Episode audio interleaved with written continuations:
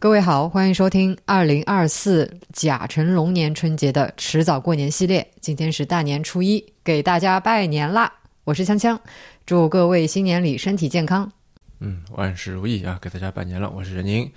那么迟早过年呢，是迟早更新的新春特别读书节目，从除夕到初六啊，我们就聊聊书，每天一期陪大家来过年。今年已经做到了第八年了。嗯。那么顺便一提啊，如果你是用小宇宙这个 app 在收听的，那么就可以在我们的节目页面里面找到一个叫内容专题的页面，在里面可以找到所有往年的这个迟早过年的节目啊，我们把它这个归类归起来了。那么今年的迟早过年呢，我们想把旅行和阅读结合起来，从这个我们两个人在不同的地方获得的这些旅行体验，聊到不同的书，聊到不同的事情。对啊，首先是我们传统的两样环节。那这期两样，我想推荐的其实是一个小玩具，嗯，叫我都不知道它叫什么，好像是叫啄木鸟敲门器。它其实是 呃手工雕刻的一个木质的啄木鸟的形状，然后它做了一些呃小的这个创新是，就是啄木鸟它给你呃连了一根绳儿，然后下面安了一个弹簧，嗯，人可以通过拉那个绳来控制啄木鸟的那个嘴，然后发出嘟嘟的那个。敲木头的声音，嗯，然后之所以叫敲门器呢，是一般这个东西它是安在门上的，所以就你敲门的时候可以用一种更加有创意的方式来进行。嗯，对。以及如果你这个手上拿的东西不方便的话，也可以用牙这个 叼着那个东西，然后来上下摆动头部。对，但是这个东西你要按的高一点，如果你按太低的话，很有可能就是被家里的猫一直骚扰，它会跳上去，然后那个啄木鸟就时不时发出嘟嘟的声音。嗯。好的，那么两样环节，我想推荐的是日历这个东西。你好像已经推荐过了。呃，是我在之前有推荐过奥杜邦的那个鸟日历嘛，对吧？嗯，但是我可能也是由于去年呃整个用日历用的比较多啊，所以今年我就觉得说日历是个特别好的东西。嗯。啊，它一方面有一点点这个怀旧的仪式感，二方面的确是一天天过去，它会给你一个实际的感受。啊，而且撕下来的日历，你可以在背后写点东西啊，对吧？每天获得一点小的一些欣赏的愉悦，或者说一些小知识啊，一些小的 intake，我觉得都挺好的。所以就今年 T 座也做了日历。嗯嗯，好，那我们进入今天的正题吧。嗯，呃，昨天聊了我们在亚洲的一些旅行经验啊，那今天要聊的就是欧洲。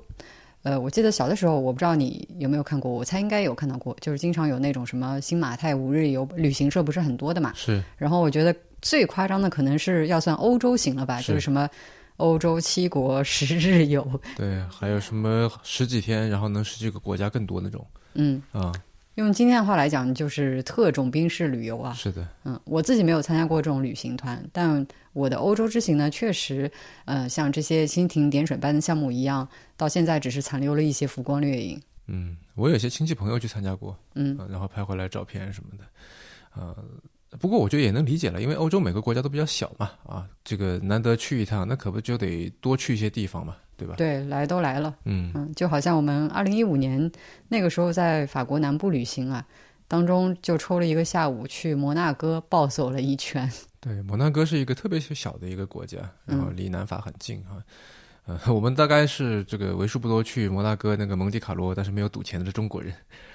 呃，那个地方给我感觉非常像重庆，也是依山而建，然后上下台阶特别多，有很多地方就是你走着走着出现台阶啊，出现什么自动扶梯啊，出现一个电梯这种。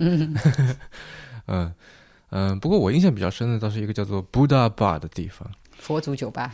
对，佛祖酒吧，如果一定要翻译的话，但它其实是一个非常东方主义的东西哈。嗯，你去，我之前去看过这个一些照片，呃，非常诡异，就一个餐厅里面一个巨大的佛在那里，一个如来佛坐在那儿看你吃饭。嗯，然后这个布拉巴它本身，我记得它是酒吧加餐馆加酒店的这么一个合体啊。然后我们一起去的朋友当中，有人很喜欢 lounge music，在那时候，然后一看到这个布拉巴一个这个这个佛祖酒吧，一下子就很激动，说：“哎呀，这个我听过他们很这个不少的专辑哈。”嗯。然后后来我就很奇怪嘛，嗯，查了一下，说酒吧这个专跟这个音乐跟这个专辑有什么关系？怎么会自己来做做专辑做这个出 CD？嗯。嗯，后来才知道说这是一个连锁的品牌啊，这个布拉巴，然后现在香港也是有了，然后他们的合伙人里面有一个是非常有名的 DJ，那么后来就以布达巴的这个名义做了很多那些唱片啊，相当于是那种精选集类似的东西，呃，也算是他们品牌文化输出特别关键的一部分吧。呃，然后我那时我那时候不知道它是连锁的，我以为就是在蒙特卡罗这样的这种赌城、这样的销金窟里面，居然还有人在正正儿八经做音乐，有一点刮目相看。嗯，呃，不过我记得那个下午，反正又热又晒，南法那儿这个太阳很猛嘛，我们又走的又累又困，暴走。我记得你都走的生气了，那可不嘛。嗯，但回现在回想起来，其实还是蛮好玩的。嗯，我记得很清楚的是，就是回法国的那个路上，一看火车的终点是一个叫做。嗯，发音大概是 Ventimiglia 的意大利小镇。嗯，然后我们就想说，哎，要不要干脆到那里吃晚饭，也算是去了一趟意大利啊？因为其实一直都没有去过意大利嘛。然后那是距离意大利最近的一次。对，嗯，然后就在人家这个傍晚到的吧，哈，在人家镇子里面就瞎转悠，然后最后在火车站旁边找了一个餐馆，呃，吃了。不出所料的吃了披萨和意面，觉得到了意大利总得吃吃这两种东西啊，到了北京就要吃烤鸭这种感觉。嗯，虽然很短暂这种记忆，但是还是挺快乐的。嗯，我还记得跟我们一起去的那个有个人，他跑错了站台。不过现在想想，为什么一起出去他会跑错站台？我们在正确的站台，他去上厕所了嘛？不记得了，但是我记得很清楚的是，这火车要关门了，已经响铃了，然后他在对面的站台，我用力的拉着门，不让这个火车关上，啊，然后那个人从对面站台穿越地下通道，啊，这个最快速度冲到我们的站台来，最后一秒钟上了车。他上车的时候，我已经快拉不住了，那个他一上车，然后门一合上，跟拍电影似的。哎，但是你觉不觉得，就是这种碎片化的旅行记忆啊，就是如果用阅读来做对比的话，就有点像。随笔集，就尤尤其是那种杂志专栏的文章的结集啊，就是它涉略非常广泛，但是呢篇幅通常都很短小，然后文章跟文章之间的联系呢又很松散，甚至可以说没有联系。是可以在飞机落地前，但是这个舱门还没有打开的时候呢，呃，在马上囫囵吞下一篇，对吧？对对对，它一般都是这个像你说篇幅短，而且就讲的也比较浅嘛，嗯啊，也没有什么太多的这些大道理放在里面。嗯，哎，不，你觉得这个算是就是随笔集的一个一个 bug 还是一个 feature？就是这种短小然后松散。呃，应该说是特点，就是至少对我来说，这样的书是很好的飞机读物。那倒是，嗯随便读一读嘛，对吧？对。啊，但我有的时候还会读，就是我平时存在那里这个稍后阅读的那些文章啊，或者是通讯什么的，嗯，其实也有点像随笔集的感觉。对，我觉得专栏某种程度上就算是纸媒时代的公众号吧。是，嗯。话说回来，今天我想要介绍的这两本书呢，就都是随笔集。嗯啊，终于说到正题了。第一本是维斯瓦娃辛波斯卡的《非必要阅读》。嗯，他的译者是迟早过年早年，我已经不记得什么时候，反正就是很早曾经介绍过的黄灿然黄师傅。嗯，当时是聊了黄师傅的奇迹集。嗯啊，这个在节目的末尾还有个彩蛋，就邀请到了黄师傅自己来念了一遍。嗯。那黄师傅他不仅是很厉害的诗人啊，也是非常优秀的译者，翻译过很多呃大家耳熟能详的作品，比如说普通话不是很好 但是因为普通话不够好，所以就是有那个特点。好的，嗯，对，黄师傅他翻译过呃苏珊桑塔格的《论摄影》啊，对，比如还有布罗茨基的《小鱼衣》啊，还有里克尔涅鲁达。嗯，米沃什啊，保罗策兰就等等，就是这些大师的诗歌啊。对。那所以拿到这本书，就是当时看到这个封面的时候，别的且不说，我觉得这个翻译质量我是非常放心的。嗯，呃，不过这本书是黄师傅从英文版翻译过来的，嗯，因为他英文很好，但不是波兰语直译的。对，原文是波兰语。对对对，他应该也不懂波兰语吧？嗯嗯。OK，那说回这本书的作者辛波斯卡，我觉得都不用我多介绍了，对吧？大名鼎鼎的波兰诗人啊，之前我们讲莱姆的时候，其实好像也有提到过他。嗯。嗯，九六年的时候获得过诺贝尔文学奖。然后相比他的文章，其实我觉得国内的读者更熟悉的应该是他的诗。嗯，毕竟是诗人嘛。对，在我准备这期节目的时候呢，我去查了一下他的诗集《万物静默如谜》啊，在豆瓣的一个榜单叫做“热门外国诗歌图书”啊，在这个榜单上面高居第三十二位。嗯，所以我相信不少听众对他应该是不陌生的。对，周云鹏好像有一首这个同名的歌，创作的一首歌。嗯嗯嗯，那应该是受到他的启发。嗯。呃，总总体来说，他的诗歌非常的睿智机敏啊，举重若轻，而且也比较好读，比较好懂。不过，我们今天想要聊的不是他的诗歌，而是他的一本呃打引号的书评文集的书啊，叫做《非必要阅读》。嗯，非必要阅读这个书名我觉得很有意思啊。嗯，就都说了非必要，那你还写了这么一本书评出来，是吧？费什么力呢？嗯，我觉我觉得这个名字还挺有辛波斯卡的那种风格的，就是很轻松随意，很俏皮。呃，我自己是觉得，一方面是指他谈论的这些书啊，在一般评论界是上不了台面的。嗯，那为什么要唱反调呢？因为他自己说啊，他认为。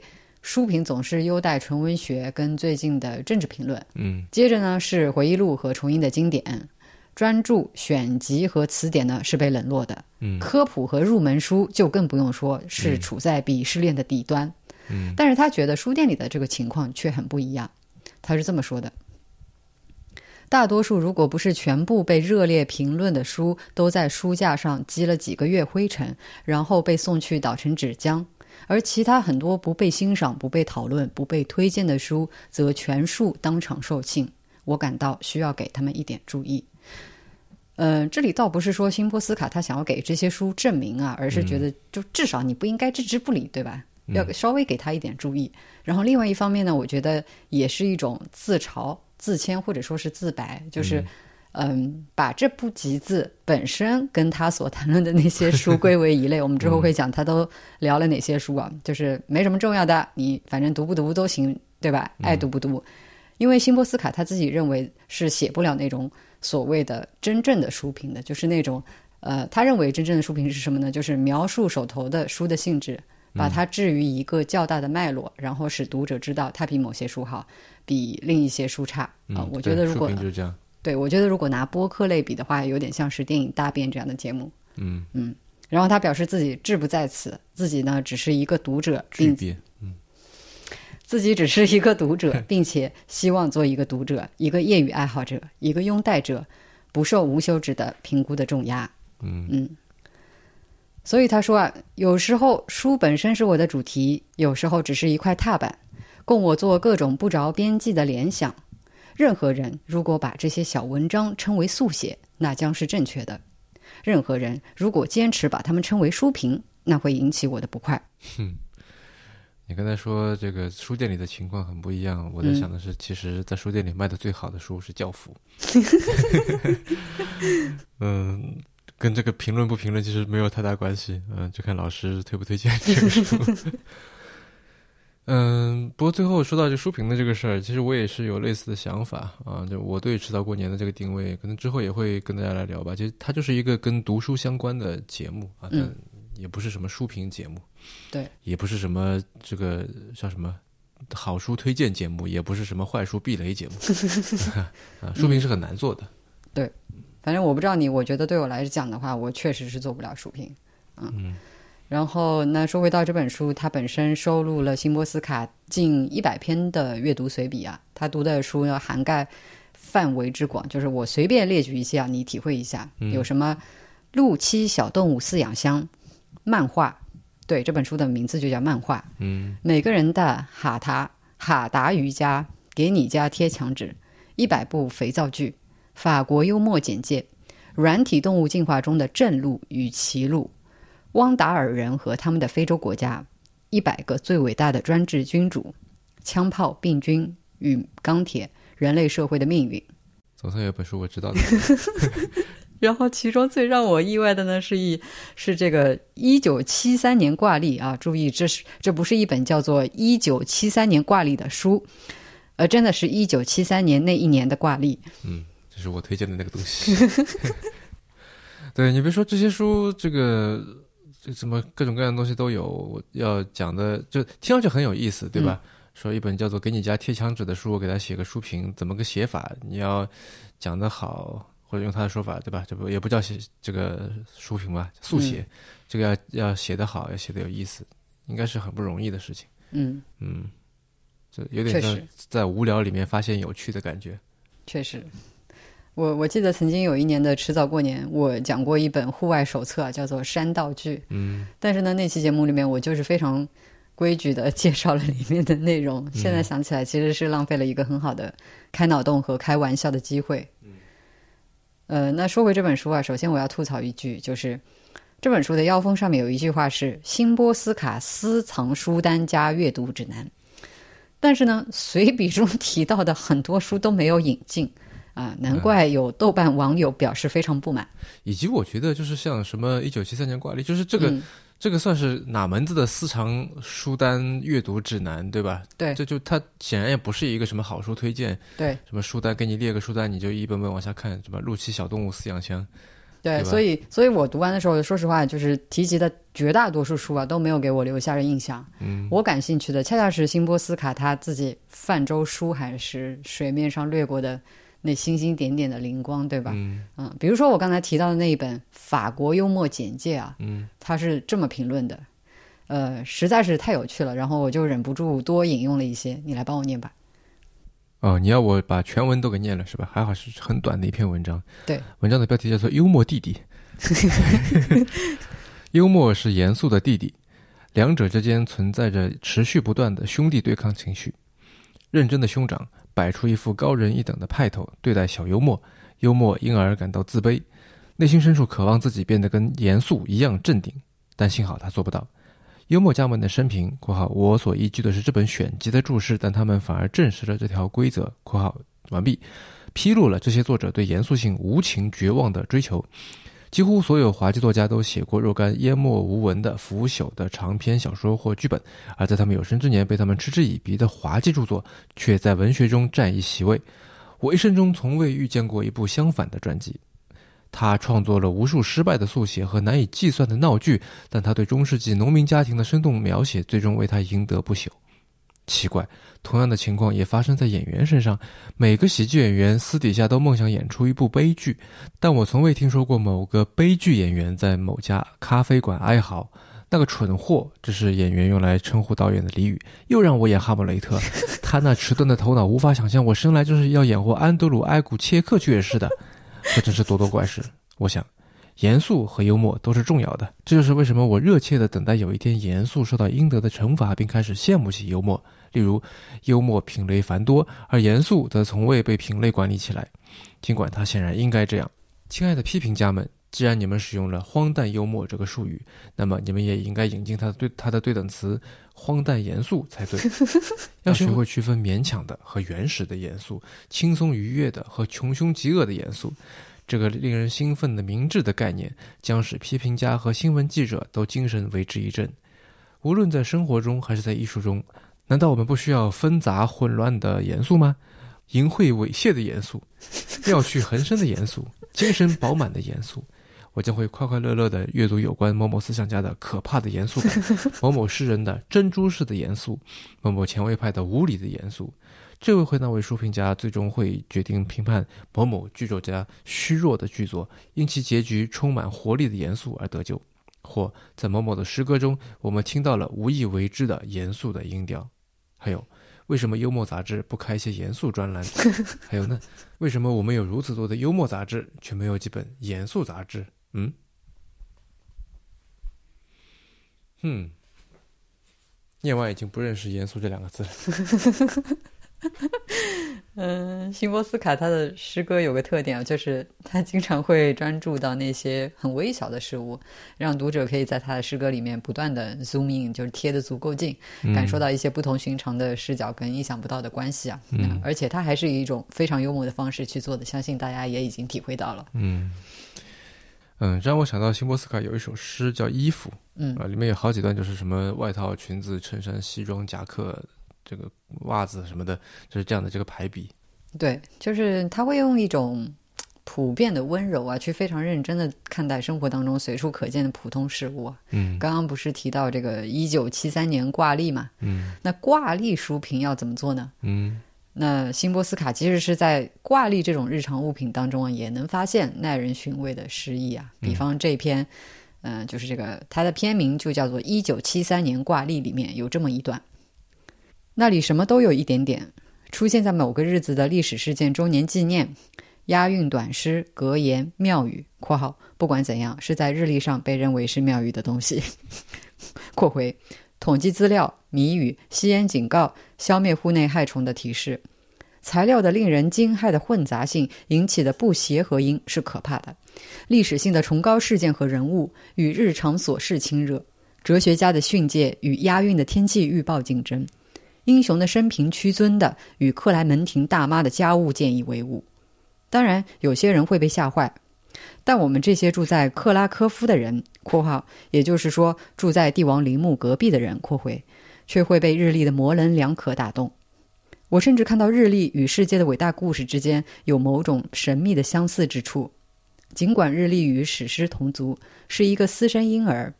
而当我碰到某个日子之下（括号一个好日子，老天保佑）（括回）竟然有我一首诗的选段时，我以一种悲痛的无可奈何接受事实。另一边是一款维也纳芝士蛋糕的制作法：一磅芝士，一汤匙马铃薯粉，一杯糖，六汤匙黄油。四个鸡蛋、香草精、葡萄干。嗯，我记得前两年的时候啊，也不是前两年，很久以前了。呃，梁文道道长在《开卷八分钟》里面做过很多期的讲隶书的节目。嗯，对，一本什么这个也是一本书，然后教你今今年这个运势怎么样啊？然后你什么类似是白羊座的人今天有什么忌讳之类的这种东西。嗯嗯嗯，我觉得。确实，挂历是一是一个很有意思的东西，啊，它跟每个人都相关，跟你每一天都相关。然后它里面承载的这些东西可以说是无穷无尽的，嗯，然后像你刚才说的那种信息的并置，我觉得是不是也可以看成是日历编辑们如果有这样的人的话，哈，他们的一种拼贴创作。对吧因为我记得辛波斯卡他做过一个拼贴画明信片的一个算一个小的项目吧，嗯啊，因为他想要送这个给给朋友寄明信片，但是就找不到他喜欢的，然后他就自己自己搞了一些。我记得有一张的这画面是一对这个不知道从哪里剪下来的鹦鹉，然后有一只鹦鹉旁边还有一个词炮，上面写着说这个姓是私人问题。嗯嗯，我觉得不如说这个挂历是他项目当中的一个现成品作品吧。嗯嗯。OK，那在介绍今天第二本随笔集之前，呃，容我先挑个刺，就是忍不住还是要说一下。之前我不是讲这个翻译，我觉得肯定没问题嘛。嗯，没有想到打脸了。为什么？呃，辛波斯卡他热爱自然，我觉得他应该也观鸟啊。你单单从比如说呃这本书里面赞美飞鸟这一篇就能看出来，非常明显。嗯，但我可以肯定的是，译者黄师傅应该不观鸟。因为他把 “sad flycatcher” 翻译成了“哀翔石雀”，其实我都不知道这个名称是哪里来的。呃，但是通用的中文名就是这个 “sad flycatcher”，应该是牙买加银霸翁。牙买加银霸翁在波兰有分布吗？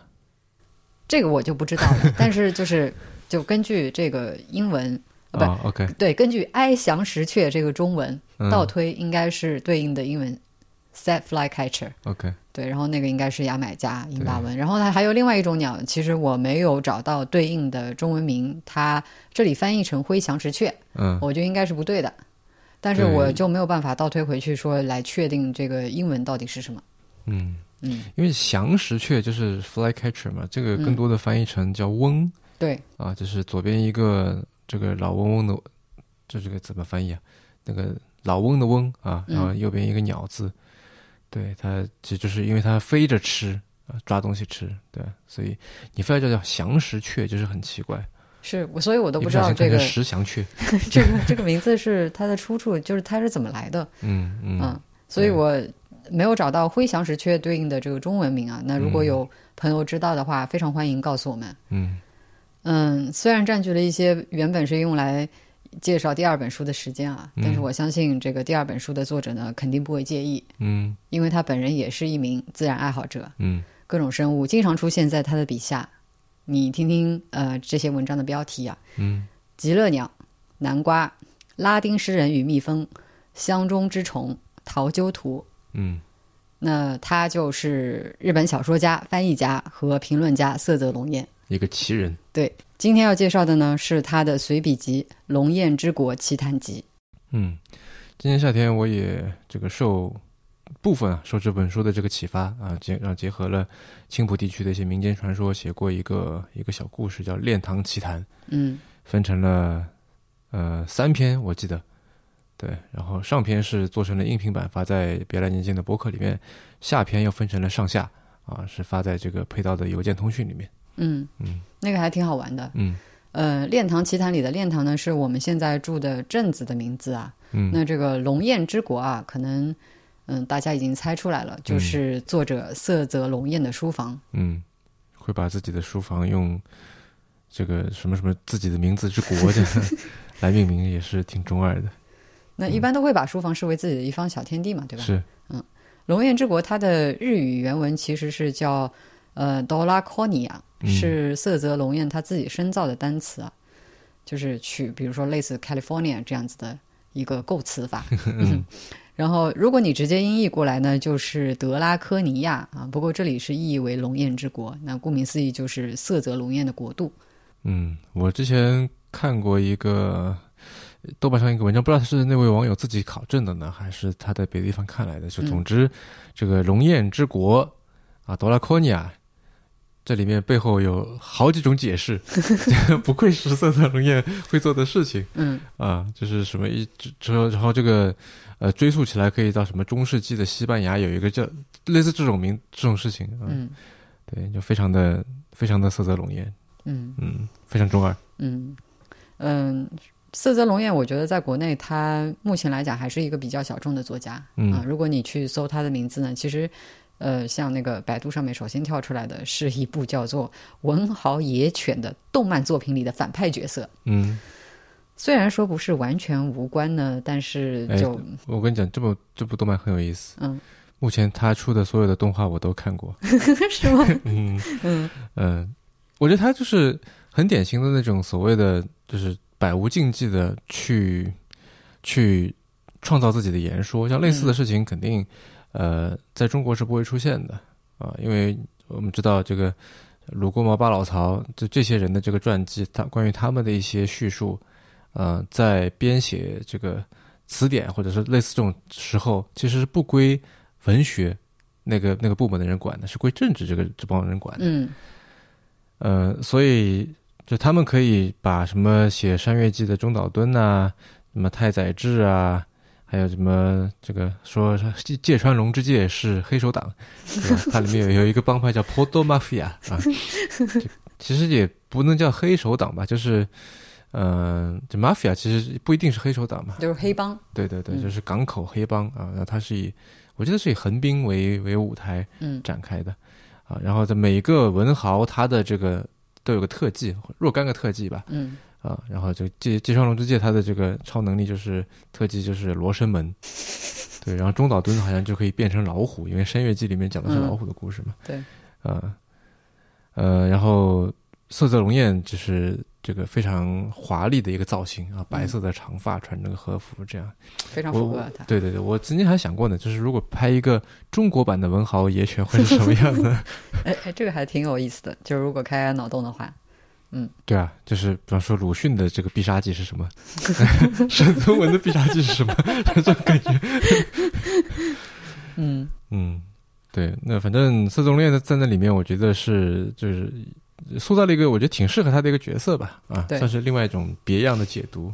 对，因为他本身这个人就是，嗯，就比如说你去根据他的这个造型去推测啊，他的喜好或者说他擅长的写的东西，就是一些呃志怪神力的故事啊。那比如说这本《奇谈集》其实就是，嗯，呃，里面有一篇呢，他是写一种叫做飞头蛮的奇异现象，讲的是有些人，呃，你你应该说这些是人还是妖怪呢？就就有些人有，尤其是女人，她到了晚上，这个头呢会飞离身体，嗯，到天亮才回来，重新接在这个身体上面，嗯。然后还有一篇呢是关于一个人，他跟旧日的自己，就是好多年前的自己相逢，但是最终又把他杀死的这么一个奇异的经历。嗯，那个飞头蛮，嗯，我记得在《聊斋》里面是有的，然后昨天聊的那个《野猪渡河》里面也有类似的故事。嗯，不过色泽龙院他也。倒不全是这种神神鬼鬼的故事啊，里面也有，比如说他对极乐鸟五角传说的研究啊，还有围绕南瓜展开的这个历史和语言的考证。那篇文章我看了非常精彩。对，嗯，呃，还有对一幅公认的这个天主教画作的反天主教阐释的技术啊，就是能够看出来他的兴趣十分博杂，是，而且学识非常渊博。对，他是在没有谷歌的情况下写出来的。就。通篇书带掉的飞起，而且它援引的大多数是那种别说看了，我连听都没有听说过的作者跟文献。是，然后我觉得读的时候就像是啊，掉进了一个信息的万花筒，嗯，或者说有一种乱花渐欲迷人眼的感觉，嗯嗯。拿嗯，我们之前和雨佳来做客的那一期节目里面，他说的呃，用来形容鸟浪的话说，就是听众朋友们，这种目不暇接的感觉是很棒的。这种目不暇接的感受，呃，类似的还有这个温贝托·艾科。嗯，不过我觉得相比艾科，色泽龙彦它其实更好读。嗯啊，毕竟它的那个篇幅一般也更短小。是，但是它很厉害的地方是，就像罗斯可里做道场一样啊，就能够在非常有限的篇幅里面构筑出一个很精巧、复杂、呃宽广的结构。嗯，然后在这一点上，我觉得他跟博尔赫斯其实还蛮像的。比如说，他们都很喜欢写镜子啊、语言、叙事。然后在这本奇谈集里用到的还有水、画、假面等等这些元素。嗯，就是他利用这些反应，嗯，或者也可以说掩盖吧，现实的媒介来制造幻影分身。呃，然后我们就看到故事里面套故事啊，今天的我遇到往昔的我，景中的倒影幻化成身后的真人，眼前的人他忽然就身处画中，这个真实跟虚构相互映照，互为补充又自相矛盾。你越琢磨，可能越糊涂，但一定会越发乐在其中。嗯，让我想到刚才不是说到豆瓣上有一篇文章在考证龙焰之国的意思吗？好像德拉高尼亚有，呃，我记得不是太太确切了，但是好像它是也有狭小但是伸缩自如啊这样的意思在。对你刚才说到这个镜子啊什么的，让我想到前不久我们不是在浦东美术馆看了一个徐冰的装置嘛，引力剧场啊，他也是。这个我觉得挺巧妙的，用了镜面，让让一个从高处垂向地面的一个那玩意儿叫怎么去形容它？一个一个文字的漩涡，嗯啊，看上去像是穿透了地面，然后因为是镜面嘛，所以给人一种这个非常广阔乃至于无穷无尽的一种一种空间的错觉。嗯，不过这个装置它只是利用了一组镜像而已。那在色泽龙渊的文本里面呢，这些镜像的数量就更多了。而且镜子里的呢，也未必是镜子外的忠实映射，这个哈哈镜。对，博尔赫斯不是说嘛，镜子和男女交构是可憎的，因为它们使人的数目倍增。但这句话对两者之间的差异，就是对这个镜子跟男女交构之间的差异，却闭口不谈。嗯，就我们如果说引力剧场它的实现这种效果实现是得益于镜子如实再现的这种特点的话，那么我觉得，嗯，色泽龙艳它文本的魅力其实是部分建立在这种。嗯，内涵与有性繁殖模式里的差异和重复，嗯，就好像一个隐喻当中本体和喻体的关系，对吧？对，我觉得隐喻可以说是理解，嗯，或者说玩味，因为我觉得他可能更喜欢这个说法。嗯，他的作品的关键，嗯，在你非常喜欢的南瓜那一篇里面，他呃翻译了一首法国巴洛克时期的诗人圣阿芒还是圣阿芒？Anyway，如果你没有听过呢，完全不用紧张，因为整本书里面。呃，你根本不会看到什么熟悉的名字，然后你会不断的怀疑他是不是在瞎造出来的。对，另外他翻译了一首这个叫做圣阿芒的呃诗人的诗，叫做《甜瓜》。呃，原因呢，仅仅是因为他偏爱其中的一个隐喻。他是这么评论的：同样是隐藏本质的文学谜语，将藤蔓植物甜瓜比作匍匐的植物中的爬虫类，亦可称为巴洛克式的隐喻。呃，色泽龙院这个人玩心很重，他不太喜欢把话说的太明，但是呢，偶尔也会在文章的角角落落里面有意无意的丢下两把钥匙。那我觉得这个巴洛克式隐喻的说法就是其中之一。嗯，这个是个什么钥匙？什么叫巴洛克式的隐喻呢？其实你要是细细回想一下，我们刚才聊到的这些都是对这个说法的阐释。嗯嗯，那最后关于色泽龙院他是个怎么样的人呢？我想再多说两句。嗯。在西班牙的画这一篇的末尾，嗯，他就他非常钟情的一幅画上的一个小动物多说了两句。嗯，他是这么说的：先前提到画面左侧的深处有一只眼睛发光的小猫头鹰，它又象征了什么？似乎是恶魔。因为以波西为首的中世纪画家多将猫头鹰作为恶魔的象征，这种手法暗合门太郎的心意。他引以佐证自己的观点。这只小猫头鹰的脸，就是艺术家本人，或者是启迪了艺术家灵感之人的署名。描绘了这幅画的谜样人物，似乎始终在猫头鹰的假面后，用充满恶意与嘲笑的目光注视着我们。嗯嗯，我觉得色泽龙院大概也是这样在注视我们读者的吧。嗯，我总觉得他的文章里面有一点嘲笑感。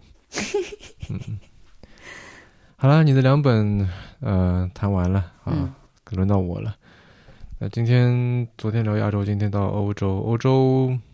你去的不多，其实我去的也不多。嗯，最近的一次去欧洲，其实也是最近的一次，对，也是最近的一次出国了，是在二零一九年的冬天啊，疫情前我去了伦敦和伦敦的周边去了跑了一趟。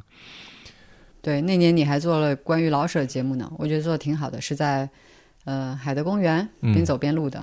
对，然后那期节目里不是也介绍了一些关于海德公园的事情嘛？啊，能在寸土寸金的这个伦敦市中心啊，我记得是。威斯敏斯特啊，在西敏寺，对吧？哈，我就威斯敏斯特，在那里还保留了这么大的一块这个公共公园，也是很不容易的事情。对，就像纽约曼哈顿的中央公园嘛。对对对，那当然，海德公园它起初是一个皇家园林了哈。呃，那么在十七世纪的时候就已经对公众开放了，这这这个也在上次节目里面有聊过。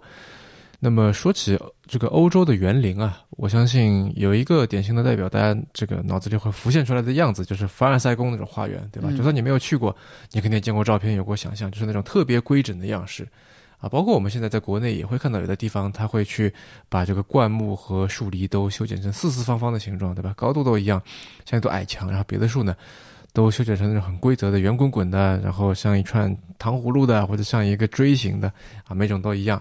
多半是搞成那种轴对称的几何图形。嗯，那么这种园林叫做法国古典主义园林。刚才说了凡尔赛宫嘛。嗯，而它的存在呢，很大程度上意义就是作为军权的象征。嗯，我觉得这个不需要很多园艺知识，我们也能够想象啊，这背后是大量的日常维护工作啊。嗯，可以说只有权贵才负担得起。对你可能要好几个专职的园丁，天天帮你去打理，对吧？才能够维持那个样子嘛。呃，那么其实，在之前呢。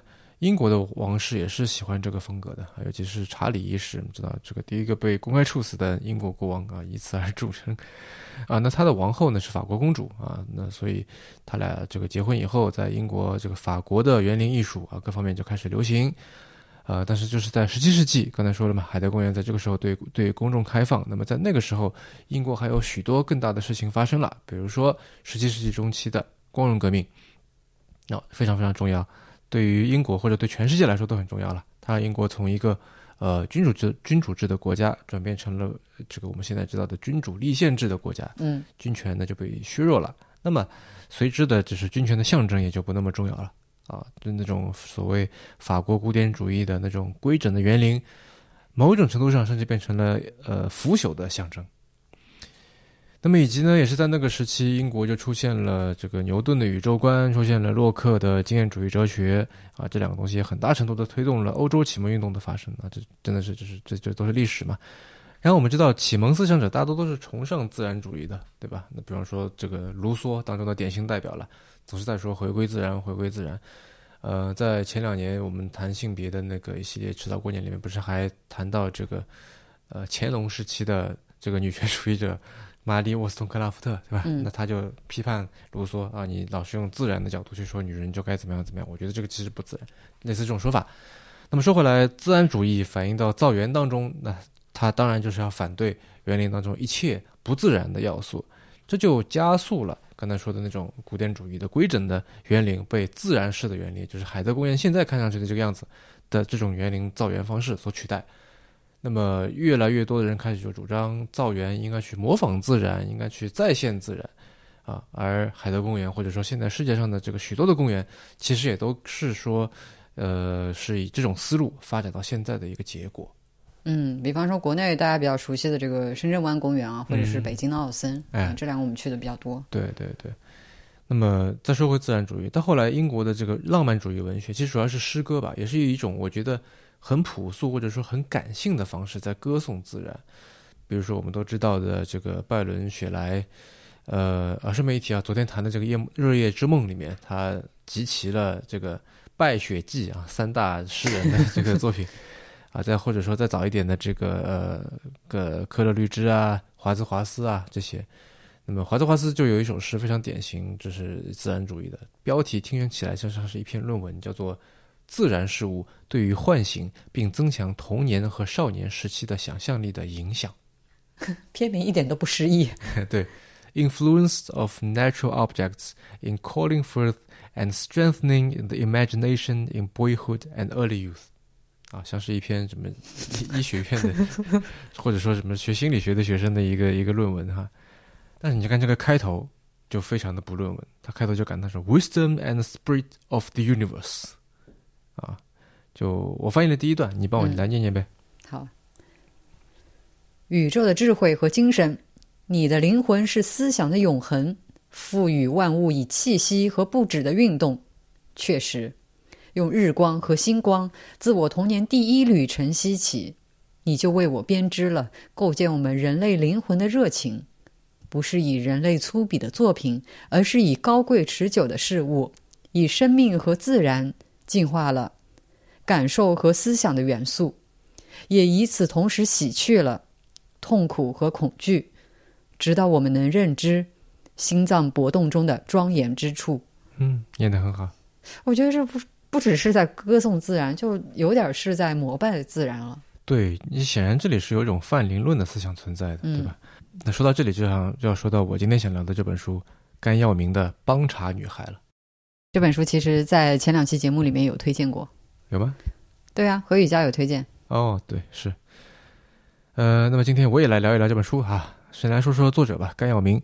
甘耀明，嗯，可能在大陆的读者群的知名度不是特别高啊，啊，那所以后浪是以华语文学这个系列把他的《帮茶女孩》引入的。那么同样在这个系列里面呢，还有袁哲生啊、黄锦树啊、黄国俊啊这类的这个，我的理解算是遗珠这样的这个这个作者哈，就边缘化但是值得欣赏的这么一些作者。嗯嗯，昨天聊的那个野猪渡河应该也是吧？对，但不是在那个系列里边。嗯，嗯，呃，那么如果说你说都说到野猪渡河嘛，野猪渡河如果说它是这个非常高密度的去展现冷酷、展现痛苦啊，把它就就是给你看的话，那么帮茶女孩，我觉得可以说是完全是它的反面。帮茶女孩，我就这么下一个定论，是我近年来读过的最浪漫、最温柔的书。它浪漫温柔到一定的程度，让我觉得是。这是一本童话书，这是一本传说，啊，里面有许多令我印象非常深的描写。嗯，比如说它里面写到这个索马狮仔，什么叫索马狮仔？就是传统的伐木工啊，就是他是用，还是用的那个，你可以想象用锯子，而不是电锯或者柴油的那些锯子，就不是用 chainsaw 啊伐木头的。嗯，我们是这么干的。对，就是他还是拿一个你能想象那种巨大的一个锯子啊，两个人合作这之类。那么这些伐木工他就会跑来跑去，对吧？就帮人家去砍木头嘛。那到哪里有木头，他就去哪里，所以就经常是聚少离多。那么他们离别的时候啊，那你在这里告别，就不知道什么时候会再见了，甚至不知道这辈子会不会再见了，对吧？他们呢会割一丛树叶，然后分离的人大家每人分几片，把这个树叶放在手心去揉啊揉啊揉，揉完以后呢，合掌去闻那个气味，然后大家一起。把这个叶子的气味记住，这样呢，这个叶子的气味就和这次离别就牵连住了。然后往后你再看到这种树，你就会想到这次离别的人，非常的多情。嗯嗯，是吧？嗯，就很多人读《野猪渡河》说怎么写的这么恶心？嗯，《帮查女孩》里面，她就算是有恶心的段落，但依然是温柔的。啊，非常多情的，像你说的，嗯，比如说这个女主角，也就是这本小说的主人公叫古阿霞，嗯，也就是这个帮查女孩啊。顺便一提，帮查女孩其实就是阿美族的女孩啊，这么个意思。那么这个古阿霞呢，她到伐木工寮以后就闹笑话，啊，她的洗澡泡太久晕倒了。那么好在呢，那里的人对这种事情见多了啊，那些这个大妈，因为就是这个都是女的嘛，就把她救起来，然后拍她的脸，把她弄醒，然后给她喝了一勺盐水。好了，浴室里哪里来的盐呢？原来呢，就是因为他那个浴室是这样的，就是呃，男人先洗，洗完了以后再小孩洗，然后小孩洗完了以后再这个女人洗，这么一个顺序。那么所以就是一个浴室是大家一起用的。然后给那些伐木工人那些男人呢，就是会准备很多盐，是原来给那些工作了一天浑身臭汗的那些臭男人来搓掉身上那些黏糊糊的角质层的。啊，那么所以这个盐水里面是一股霉味儿和男人的汗味儿。然后古阿霞喝下去，一下子就清醒了，但是呢就开始咳嗽。然后这时候他旁边也是有个小孩叫赵坤啊，是山上一个小学的学生，他很调皮，但是呢很喜欢古阿霞。嗯，他就捧了一捧温水，让古阿霞用鼻子吸下去，说是可以洗肺。那这鼻子吸着吸到水肯定很难受嘛，对吧？那古阿霞就将信将疑，就吸了啊，就开始疯狂的咳嗽，最后打了一个巨大的喷嚏，一小团东西喷出来啊，咳嗽就是真的好了。然后接下来书里是这样说的。你来帮我念吧。嗯，那是掉入浴室盐巴河的男人角质层死皮，和入水给古阿霞喝之后，梗在气管里引起咳嗽。小墨汁拿回那团死皮，说成是肺塞子，被咳出来会气胸漏气。小男孩则说那是松树种子，还好可出，不然每根头发会长出鹿角，成了树枝头。小孩们长时间的争辩，把古阿霞说成病入膏肓的废轮胎了。赵坤抢过那块脏兮兮的死皮，观察很久，咬起来吞了下去。这不过是安古阿霞的心，说明这不是坏东西。这味道比正鹿丸好吃。赵坤回味舌尖上的滋味，吃起来有病治病，没病强身。可惜只有这一颗了。嗯，这个所谓角质层死皮啊，不知道大家各地是怎么说的，好像各地都有不同的说法哈。绍兴话叫老泥，反正就是洗澡的时候从你身上搓下来那个泥啊。你如果去找个搓澡师傅给你搓，他能搓下来很多。嗯，那么吃这个东西啊，还要回味舌尖上的滋味，是不是有点恶心？嗯，的确。但是赵坤啊，他吃的目的是为了安别人的心。嗯，这就又很温柔了，是吧？嗯，然后刚才不是说到赵坤这个人嘛，他是山上小学的学生，然后这个山上小学呢是本来没有的。然后这个林场的小孩每天都要花费很多的时间到山下去上学。那么郭阿霞说呢，希望有要造一个山上小学出来，但是没有钱嘛，然后他就到处去募款去建起来的。呃，款项到了以后，因为没钱嘛，所以是自己买了材料，然后找了一个军官叫詹排富，带着他的手下来帮忙造房子。然后这个造房子呢就没有工钱，是义务劳动了。那么士兵们呢就有点没动力。进度越来越慢，甚至有一个人溜号摸鱼啊，被发现了。那么张排富就这个发大火啊，因为这个林场里面有一个女的，她是比较喜欢的啊，就觉得说丢了面子，然后张排富就准备教训他。那么这个士兵也自知理亏啊，然后他就跪在张排富面前，张排富拿着一根棍子，但所有人都以为这个人要被打了，因为张排富本身就是一个大老粗这么一个设定。嗯，但是很好玩，很温柔。接下来发生的事情是这样的。还是你来帮我念念吧。嗯，站起来，我不要你老是低头，你们也是，全部抬头往上看。詹排富也站起来，用手中木棍指着屋顶上的梁，告诉我你的名字写在哪里，大声的念出来。摸鱼的士兵指着梁木一角，嗫嚅不语。主恒恒用毛笔写下所有阿兵哥的名字，那是当初上梁前士兵亲手写下，一种对无给职工作的付出誓言。赵永明，你这名字很勇敢。詹排富转头对摸鱼的士兵说：“你们能够每天站在底下读自己名字吗？”士兵们摇头。这些孩子给了你们什么承诺？每天早上第一节课，抬头大声朗读我们的名字，说谢谢。詹排富说：“在你们退伍后的很多年，回到两百公里外的高雄或更遥远的澎湖，当你们生病或年老的时候。”当你们孤单的时候，在这里上课的小孩仍会抬头朗读你们的名字，感谢你们做的事，祝福你们。告诉我，现在你们要怎么样保护这些梁上的名字？如果在经过很多的台风与地震之后，那些小孩还愿意大声读你们的名字吗？告诉我。然后他接着写：“这是古阿霞听过最有智慧的领导谈话，被视为粗话满嘴的老鱼仔。”也有极其温柔的人生哲学，让士兵们臣服且充满愧欠，恢复了当初来盖校的热情和工作速度。工程还提早一天完成。他们在最后一天办了澎湃的庆宴，破例喝酒。桧木熏烟熏猪头皮成了最受欢迎的下酒菜。在巫术传来了东方腊蝉与小惠姑的集体欢鸣中，古阿霞邀约下个十年他们能重返莫里沙卡。可是士兵们醉的把猪头壳当足球在操场踢起来。嗯，确实非常温柔啊。嗯，但是我觉得如果放到现在，刚刚那个张排富。他那个领导讲那番话，可能会 被人讲是拿情怀当饭吃。对，我在看的时候，也就其实不只是这个这个部分啊，不只是这个地方，我我经常会不能免俗的在想，就类似这种情节，真的只要这样，就是能够就能够激励一群已经消极怠工的人，他重新热情起来嘛？好像在实际当中，你不靠钱是解决不了问题的。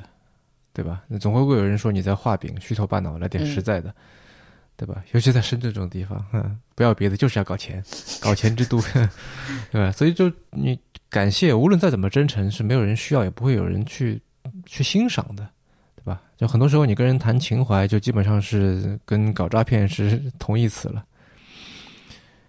但是在这个故事里面，真的只要这样就可以了。真的只要这样就可以了。嗯，这部小说里面充满了大量这样的这个情节，嗯，很纯净，很温柔，嗯，浪漫的近乎天真吧。啊，所有的角色都没有城府，所有的人都真心对人，宁愿自己受苦，也不愿意让别人难过。就算会有伤害，不是说没有伤害，有伤害的，甚至有很大的伤害，但是这些伤害都是无心的。嗯，听上去非常像编程，有一点像。嗯，对。啊，然后开头这个不是说到，呃，英国的浪漫主义嘛？嗯，英国的浪漫主义其实也是受到很强的宗教影响的。然后这部小说也给我很强的宗教感。首先是里面提到了很多基督信仰、佛教啊，还有这个这种日战时期这个神道教的影响等等。啊，以及原住民那种很朴素的自然崇拜，嗯，啊，因为小说的故事背景是发生在林场嘛，刚才说的这个摩里沙卡其实是日语的音译摩里萨卡啊，摩里就是森林的森嘛，萨卡就是板，就大阪不是奥萨卡嘛，对，这就是森板，呃，就是有有树的坡啊，就是这个林场，呃，所以就经常会说到木头。里面有些，我觉得作者也是花了不少心思去去钻研的啊，什么房子的南方要用什么木头，呃，这个北方要用什么木头等等啊，南方要用山南的木头，北方要用这个长在阴面的这个木头啊，这样你整个屋子才会更安定什么的。然后以及他也经常写到自然，呃，里面几乎没有一页是不提及动植物的。嗯，哦，在我觉得在他的笔下。人呢？人在自然面前完全不是那种什么征服者的面貌。虽然说是一个林场的故事，虽然说人在里面看似好像是，啊，我们这个呃攫取一切资源这样的面貌出现，但是人在里面是非常渺小并且粗陋的。嗯嗯，比如说有一次，就古阿霞和男主角，嗯，这个男主角叫帕吉鲁啊，就然后他的这个设定是他有自闭症，然后对别人是不说话的，那么甚至不说话到了别人以为他是哑巴。呃，或者说以为他在装聋作哑，嗯，那么只有对了古阿霞，他才会说一些简单的话。那么后来有一次，他们俩在野外过夜，睡在一棵巨大的树的这个歇口里面。然后所谓的歇口，你想象一下，就是在砍树的时候，不是要砍一个口子嘛，然后把那个敲掉，然后树就掉下来了。呃，但是如果这个树非常非常的大，那你只能慢慢的砍，啊，这个可能一天砍不完，于是就有一个歇口留在那里。嗯，然后他们就躺在那个歇口里面。对吧？这个气口大到可以睡两个人，然后国家就很害怕嘛，就怕这个树会突然倒下来把他们压死。嗯，然后帕吉鲁这个就让他听树的声音。啊，你来帮我念念吧。嗯，古阿霞侧身，耳朵贴在木头上，听见了微妙的声响。巨树的枝干往夜空款款伸展，在微风中收取微弱的能量。每片树叶，每根树枝呢喃着。声音在树干流动成音乐，那也可能是来自地底树根活动的声音，汇聚在树干，甚至是三千年来大树贮藏的言语。那些声音毫不冲突，成了动人的低吟。这是最美妙的合唱。一棵树竟然有这么多声音。古阿霞眼角含泪的进入梦中，在大树嘴巴里睡去。啊，这棵树据说有三千年的这个这个寿命啊。嗯。呃，那刚才说的这个眼角含泪进入梦中，这眼角含泪，我在我看来就是一种宗教性的体验的结果。哦，这个听声音就是一种宗教性的体验。嗯，也许有人会觉得矫情啊，听个声音有什么好哭的？但是，呃，我相信你也会有类似的感受，对吧？啊，可能没有何雨佳那么的夸张啊。何雨佳看见水蛭，这个满脸这满脸是泪。对，但是我觉得哪怕是矫情嘛，就是认真的矫情，用华兹华斯刚才那首诗啊，最后的话来说，也是有庄严之处的。我要补充一下，那个水蛭是一种鸟，不是那个吸血的水蛭。是是是，嗯。对他说的嘛，就是怎么看见水蛭，然后满脸热泪，嗯，哭的倒下了，他就感情比较充沛哈，嗯，然后刚才不是说到小学嘛，对吧？这个帕吉鲁在里面还教课的，嗯，他有一个课是挺受欢迎的，叫做发呆课，嗯，帕吉鲁很喜欢发呆，他这个刚才说自闭症嘛，总是自己呆着，然后在发呆，那么他就他的发呆课呢，就带学生一起去发呆，大家就找个地方坐下。然后你不能跟别人玩，不能跟别人说话，就是自己跟自己相处，啊，自己跟自己的孤单、愤怒和无聊去相处。那么最后毕竟是小孩嘛，不是待不住呢，就是睡着了。然后大家都有点不太理解，所以帕吉鲁就通过古阿霞，他就他因为他没法跟别人说话，所以说跟别人说话都要通过这个古阿霞这个翻译啊。这跟他通过古阿霞就跟大家解释，它里面是这么说的。发呆不是想东想西都不知道自己在干什么，比较有建设性的发呆是独处，聆听并分辨出周遭二十种以上的声音，直到一百公尺外的微音也能入耳。发呆也可以做些事，比如跟踪一只蚂蚁在草坪上十公尺的路径，即使混在上百只蚂蚁的队伍中，也能清楚找到它。没有两片落下的气叶有相同的虫孔、色韵与大小，想办法在两小时内找出最相似的。或算出一片树叶的叶脉有几道分叉，算出风中摇摆的银杏叶，算出从树干到最高处的树枝总共分叉了几次。这算哪根葱的发呆？是发疯吧？连负责沟通的古阿霞都发出惊叹。我算出来了，六百五十二个分叉。一个向来安静的孩子说：“去年的银杏从底下到最上面有这么多分叉，今年我就不知道了。树会长大，真的。”我沿着树干爬上去，一个个算，好厉害！大家惊呼。还有呢，去年银杏的树叶超过两千八百片，种子有四百三十颗。我也想上这样的发呆课。呃，我觉得这近乎是就是拿自己的时间，换句话说，就是拿自己的一部分生命去献祭给自然。嗯。然后不要求什么，对吧？这是一种非常朴素、简单，甚至说有点原始的一种自然观。那么这些人，他们当然也。砍树也捕猎吃动物什么，但是与此同时是带着一种原始的崇拜式的感激。嗯，啊，那我这里老是在说原始原始，我觉得我觉得需要澄清一下，就是我没有贬低的意思。反正我觉得所谓的原始，像是某种大家共同的乡愁。嗯嗯，然后最后我想说的一点，就是可能这个会有点争议。就这本书的作者虽然是男性，但是。我觉得它是非常典型的女性主义写作，或者说这么说吧，它有非常明显的自然主义、女性主义写作的元素和风格。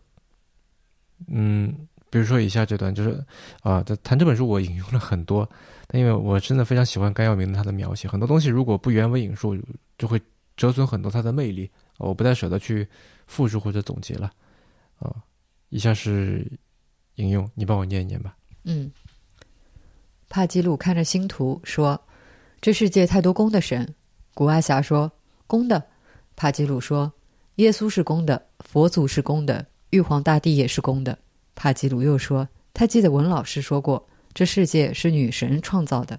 他把泥巴捏成人，又觉得这样捏人速度太慢了，用绳子粘泥巴，甩来甩去，变出更多的人。可是那时候的世界是平的，使得海面与陆地一样高。”某次台风来了，海水灌到陆地，人类到处飘来飘去。女神很着急了，吹了一口，海浪凝固成了山，人才不会溺死了。可是山很滑，人走不了，一个劲的滚到海里淹死。女神把她的长发剃下来，头发喷地，长成了大树，树根把地扎得又松又软，人可以在山里活了，耕作、唱歌、生小孩了。这是女娲造人的神话。我当真的，我很听文老师的话，不是当故事。帕吉鲁说：“这世界是母神造的，你相信？”山想念海，山是从海浪变硬凝固的，却回不到海里了，山就哭了。夜里哭得特别厉害，呜呜呜的。山也会流眼泪，一点一滴的泪变成了河，流向大海。山用很多条的河流告诉大海，他很想他。山跟海的这段让我想到那部电影《分手的决心》。嗯嗯，里面汤唯扮演的那个角色，我觉得就像是海的化身。嗯嗯，说回来，我我觉得刚刚念的这一段，就是我挺明白你说的这个自然主义、女性主义的意思。就是如果非要概括的话，有点像是就相信爱的力量，对吧？嗯嗯，但是在今天看来，嗯，的确是会觉得有点怎么讲不合时宜。嗯，不合时宜也是比较客气的说法了。嗯可能就是比较尴尬吧，嗯对吧？但我觉得这种嗯，尴尬也好，不合时宜也好，它是能够抚慰生活在这个时代的我们的。嗯这本书我觉得就是，如果你可以控制住自己哈，不要从很傻很天真这种批判的角度去看，不要想着这个啊是不是 too good to be true 啊，天下哪有那么好的人，你就当它是一个给大人的童话这样来读。如果你可以做到这样，那么最起码你可以把它当成是一个被窝，是一个家里的舒服的这个呃你睡惯了的一个被窝，暖乎乎的躺进去，外面的事情什么都不用想，你就暖暖的做个梦，这样的一个被窝。很多很多朋友看完这本书，评价很简单，三个字叫“真好呀”。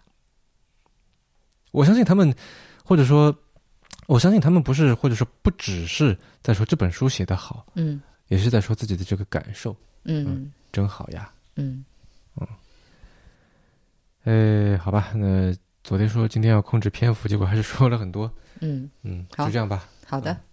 那在节目的最后，嗯，再次祝大家新春吉祥。拜年了，拜年了，嗯，明天见。嗯。啊，今天这期节目的小彩蛋是辛波斯卡朗诵的，呃，小姑娘扯桌布。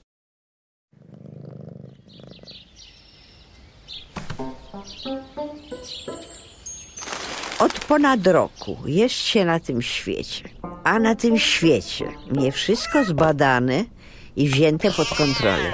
Teraz w próbach są rzeczy, które same nie mogą się ruszać. Trzeba im w tym pomagać, przesuwać, popychać, brać z miejsca i przenosić. Nie każde tego chcą, na przykład szafa, kredens, nieustępliwe ściany, stół, ale już obrus na upartym stole, jeżeli dobrze chwycony za brzegi, objawia chęć do jazdy. A na obrusie szklanki, talerzyki, dzbanuszek z mlekiem, łyżeczki, miseczka, aż trzęsą się z ochoty. Bardzo ciekawe, jaki ruch wybiorą, kiedy już się zachwieją na krawędzi. Wędrówkę po suficie, lot dookoła lampy, skok na parapet z okna, a stamtąd na drzewo. Pan Newton nie ma jeszcze nic do tego. Niech sobie patrzy z nieba i wymachuje rękami. Ta próba dokonana być musi i będzie.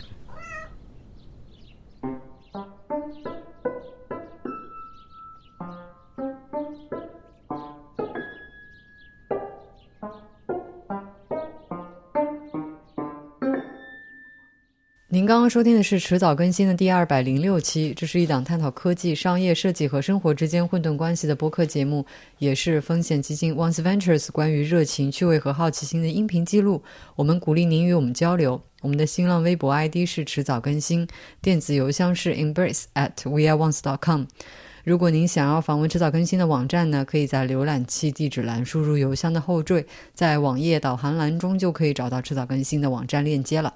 我们为每一期节目都准备了延伸阅读，希望您善加利用。